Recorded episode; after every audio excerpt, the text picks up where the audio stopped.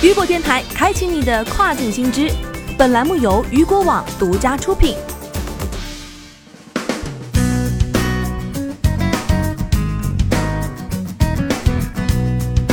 Hello，大家好，欢迎大家收听这个时段的跨境风云。这个时段，我们将带大家来关注到的是亚马逊计划五月十九号重启法国仓库。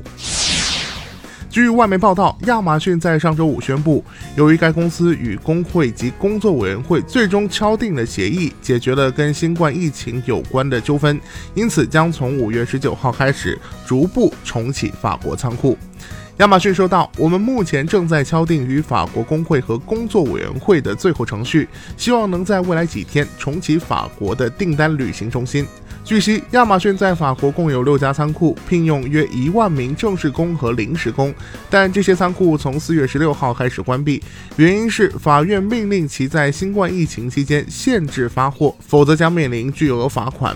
据了解。法国法院此前针对亚马逊平台的订单及配送的品类进行了裁决。按照该裁决，亚马逊不能接受非必需品订单，只能接受食品杂货、卫生和健康相关的必需品订单。